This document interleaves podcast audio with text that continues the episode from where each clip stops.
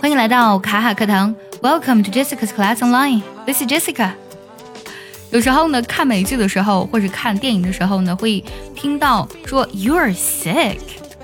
Sick 这个单词呢，在我们印象当中呢，指的是生病的意思。那么在美剧当中或者电影当中听到的这个 You're sick，它指的是你生病的意思吗？其实不是这个样子的，它指的是 something cool or on having a wonderful time or fabulous，指的是特别酷炫、棒极了、了不起的意思。如果你听到别人说 You're sick，用这种语气的时候，他是在夸你很酷哦。想要第一时间的获取卡卡老师的干货分享，比如说怎么学口语、怎么记单词，我年纪大了能不能学好英语，诸如此类的问题呢？请微信加 J E S S I C A 六六零零一，也可以点开节目文稿，点击查看，加我的微信哦。比如说这个句子，You're really good at hip hop dancing，你街舞跳的可真好。You're sick girl，你可真是太酷了。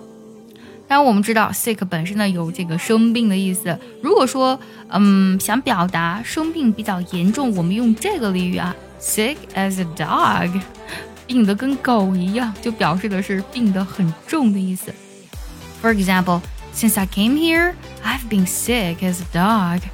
自从我来这儿以后呢，我就病得很厉害。